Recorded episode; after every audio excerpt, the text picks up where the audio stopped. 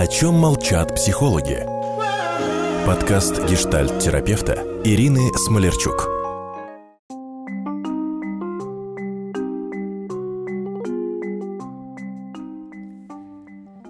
Здравствуйте, мои дорогие друзья!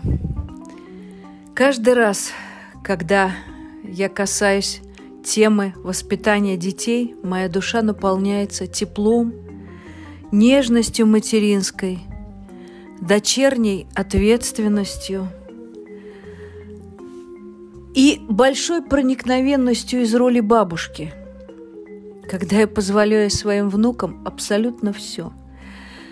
Но сегодня в продолжении нашей неисчерпаемой детской темы хочу говорить с вами о том, что чувствует ребенок, когда его наказывают? Каждый из нас, каждый из нас, ну, безоговорочно каждый из нас в детстве был наказан и обоснованно до сих пор в свои уже седые годы убежден в том, что наказан был несправедливо. И я сегодня посвятила свой эфир не только нашим с вами детям – которые становятся жертвами наших карательных мероприятий, но и нам самим. Потому что сегодня мы взрослые, а когда-то мы были детьми, чьими-то детьми, и у нас были с вами родители, которые управляли и влияли на нашу жизнь. Обязательно послушайте мой эфир в подкастах про то, как правильно и эффективно взаимодействовать с ребенком – ведь не секрет, что в детское время у ребенка в биографии, в судьбе ребенка есть такой период, где родители могут получить от него безоговорочно абсолютно все, что хотят. Методом насилия в том числе. Но детство имеет уникальное свойство. Оно скоро заканчивается. И что же получают те родители, у которых дети были абсолютно послушными? Те родители, которые приходят ко мне в кабинет и с гордостью и бравадой заявляют о том, что с их детьми не стыдно посещать светские мероприятия, потому что их ребенок не хулиганит, и там, где его забудешь, там и заберешь. Где его посадишь, там и возьмешь. Их дети умеют молчать, умеют вовремя заткнуться, нелюбопытные, послушные, угодливые тихони. Вот сегодня я хочу говорить с родителями честно, как психоаналитик, что такие дети, которыми, которые обществом очень одобряемы, они абсолютно безопасны и удобны для общества.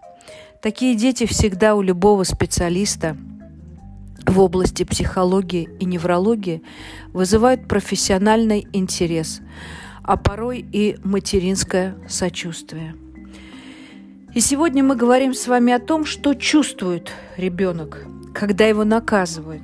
Ну и вообще, что такое наказание?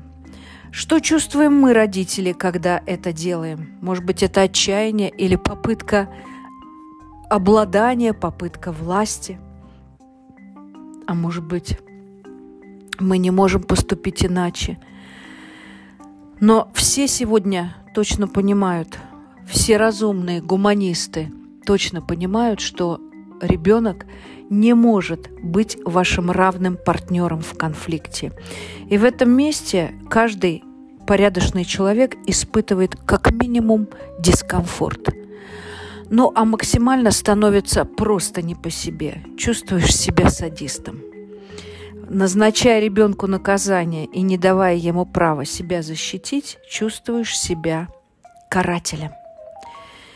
Любое наказание, угол, это в нашей бытности было такое. Лишение благ, это сегодня я вижу в родительских тусовках, на родительских форумах, я ж мать. Люди делятся э, ценными в кавычках советами, чего надо лишить ребенка, чтобы принудить, побудить его выполнить вашу просьбу. Ну и сюда же, конечно, физиология наша – это крик, ор, ну или совсем крайние меры, которые я а, не то чтобы приветствую, а призываю людей одуматься, потому что детскость – это время короткое, но за насилие со стороны родителей ребенок платит всю свою жизнь. Да что я вам сейчас говорю? Каждый второй из вас сейчас кивает головой. А может быть и обнимает в это время себя из жалости и сострадания. Бунт ребенка на ваши требования – это протест – это вызов. Если вы просите ребенка 50 раз, это все, что я вот слышу в своем кабинете, сделай, я прошу, да сколько ж можно говорить и повторять, почему ты такой рассекой бестолковый. И когда ребенок отказывается э, послушно, жертвенно выполнять ваши требования, для меня это хороший знак. Такое поведение свидетельствует о том, что ребенок вас не боится, что вы его не успели еще запугать. И он хочет изменить ваши отношения. Он вызывает вас на конфликт, чтобы договориться. Но поскольку у него нет таких навыков, и он еще не слушал мои подкасты и эфиры, он не знает как. Он это делает своим подручным инструментом. Но еще раз повторю, что для психолога непослушный ребенок в общественном месте – это уже радость. Да, значит, родители не маньяки. Причина непослушания детского, она достаточно тривиальна. Ребенок не слышит нас, потому что мы не слышим его. Ну, с этого места можно с вами было бы и распрощаться, чтобы вы пошли учиться понимать психологию ребенка, его знаки, детские сигналы. Но для этого вполне достаточно вспомнить свое недавнее детство. Ребенок видит, как мы увлечены собственными делами. Нам не до него. И ваши обращения ребенок воспринимает как уничижительные требования, а не как просьбы. Но вспомните, как мы с вами грешим, когда говорим «встал и сделал, повторять больше не буду». Ты что такой бестолковый? Или тебе по-другому сказать? В этой разнице вся суть психологического сопротивления ребенка. Будто бы вы в своих отношениях с неравным, обращаю все-таки ваше внимание, оставляете ребенку право быть жертвой и не вручаете ему право заступиться за себя. Значит, ребенок чувствует насилие к себе. В контакте с ребенком вы транслируете озабоченность, напряжение, недовольство, бесконечное недовольство. Я это слышу миллион раз, когда нахожусь, например, в лонже аэропорта, например, а, родители. Я даже не слышу, не могу в шуме а, звуковых сообщений, объявлений информационных понять, с чем обратились родители к ребенку. Я только слышу интонированное недовольство. Б-б-б-б-б, б-б-б, б-б-б. Вот это то, что слышу я. Совершенно не обязательно выяснять вообще суть наезда. Важно понимать, что при этом чувствует ребенок. Достаточно взглянуть на его опущенную голову, на его разрумяненные щеки, на его скрещенные кисти рук, в которых он начинает ковырять себя до крови. Он чувствует к себе насилие. Ребенок испытывает в этот момент панический страх – и вы думаете, он вас боится? Услышьте меня, дорогие родители, я сейчас говорю сущие потрясения для ваших душ, сердец и голов. В этот момент даже самый ничтожный, самый несдержанный родитель, из уст которого вылетают слова-паразиты, слова оскорбляющие, уничижающие, а порой и убивающие – достоинство ребенка.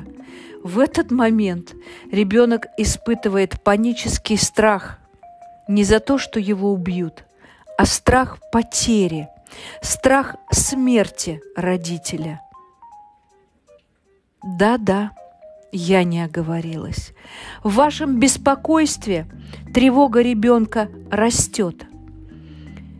И он как будто бы начинает осознавать, что он недостоин таких родителей, которым он причиняет страдания.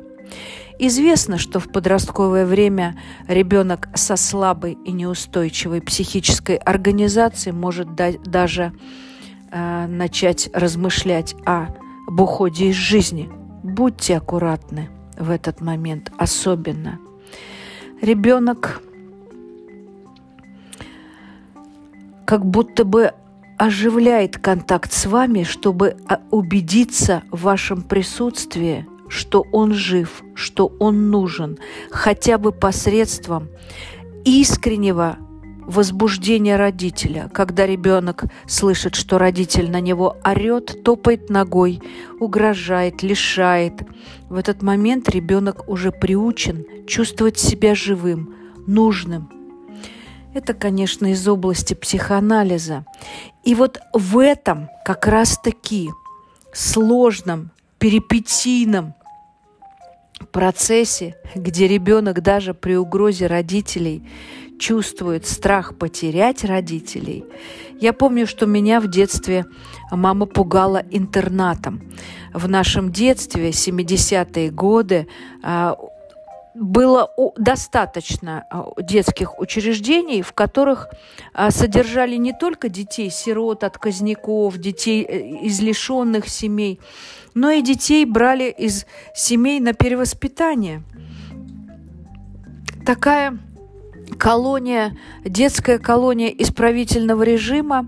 А, почин этот э, начал Антон Семенович Макаренко вместе с Вышинским. Ну и дальше а, коммунисты а, во главе а, с Феликсом Эдмундовичем Держинским продолжили эту инициативу.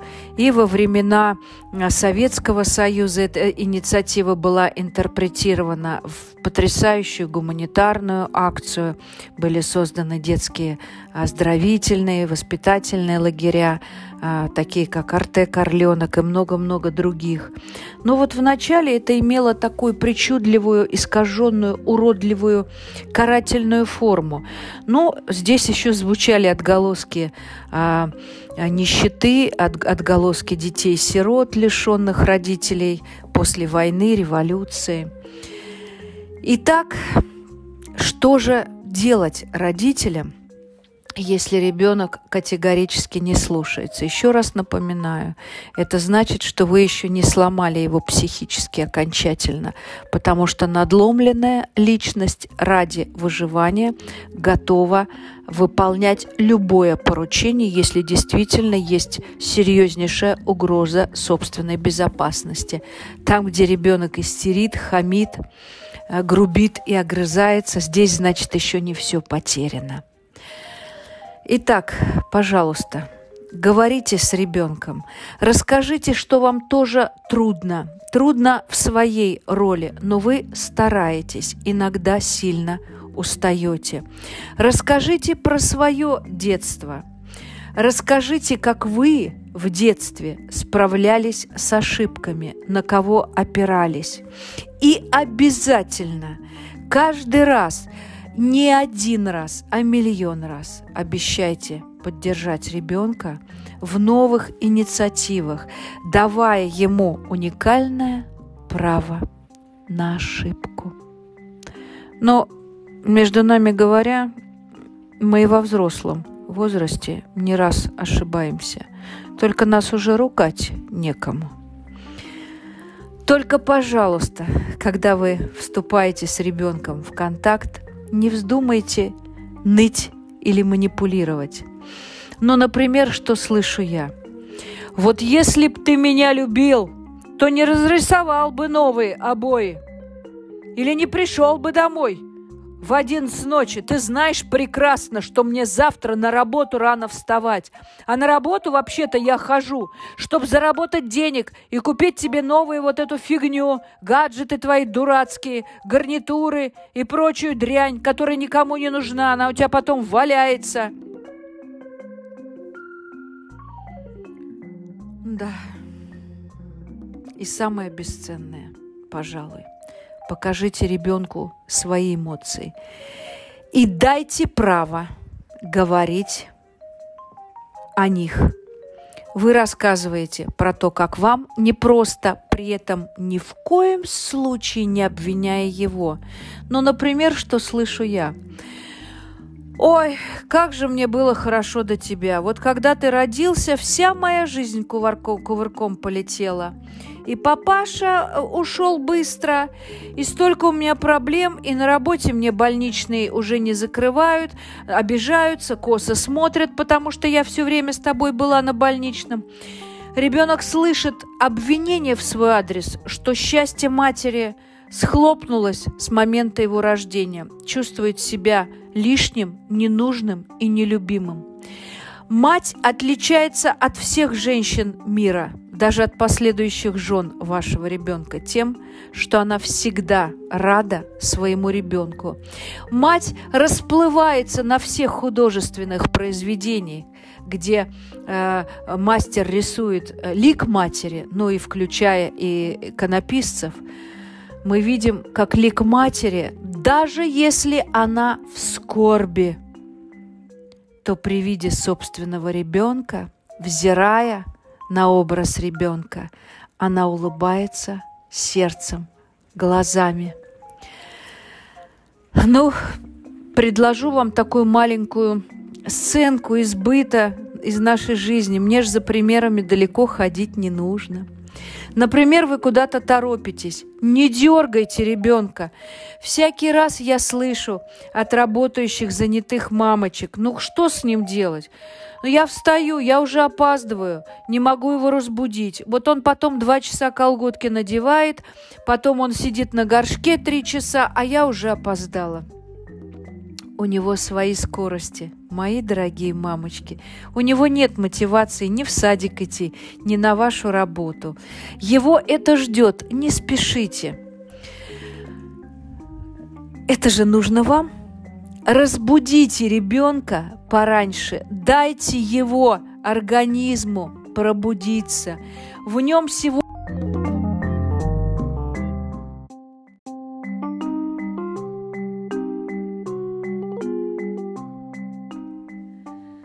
Да, жизнь идет и никого не ждет. Меня прервал телефонный звонок.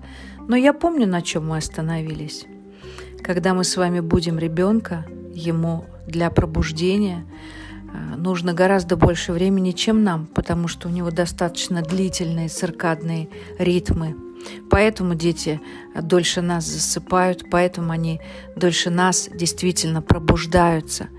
Поэтому, когда вы хотите собраться с ребенком в удовольствие, чтобы начать утро с обнимашек, с поцелуев, с хорошего настроения.